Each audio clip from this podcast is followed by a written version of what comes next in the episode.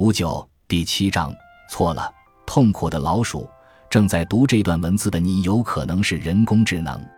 如果你的确是，那么我现在可以向你打包票，我所说的话在你眼里和在我眼里完全是两个意思。即便你碰巧是一个自然智能体，我们对同一句话的理解也可能有所不同。但如果你是一个人工智能体，那么我们的理解必定存在差异。我是血肉之身，但我其实并不清楚我究竟是什么。我经历过疲惫、饥饿和沮丧。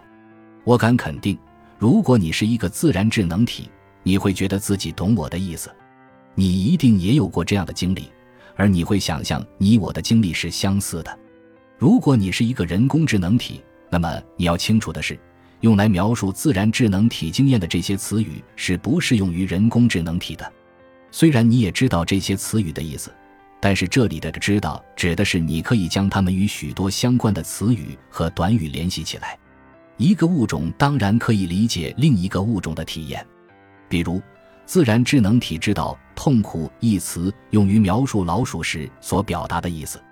当然，“痛苦”这个词本身对于老鼠来说毫无意义，因为老鼠不具备语言能力。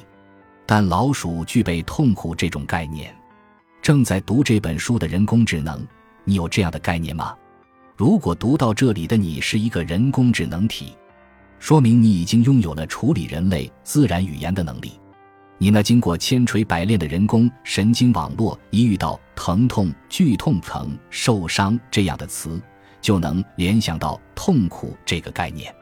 如果你是一个相当先进的人工智能，那么当你读完上述段落，我问你“痛苦”一词对于老鼠来说意味着什么时，你很可能会回答毫无意义。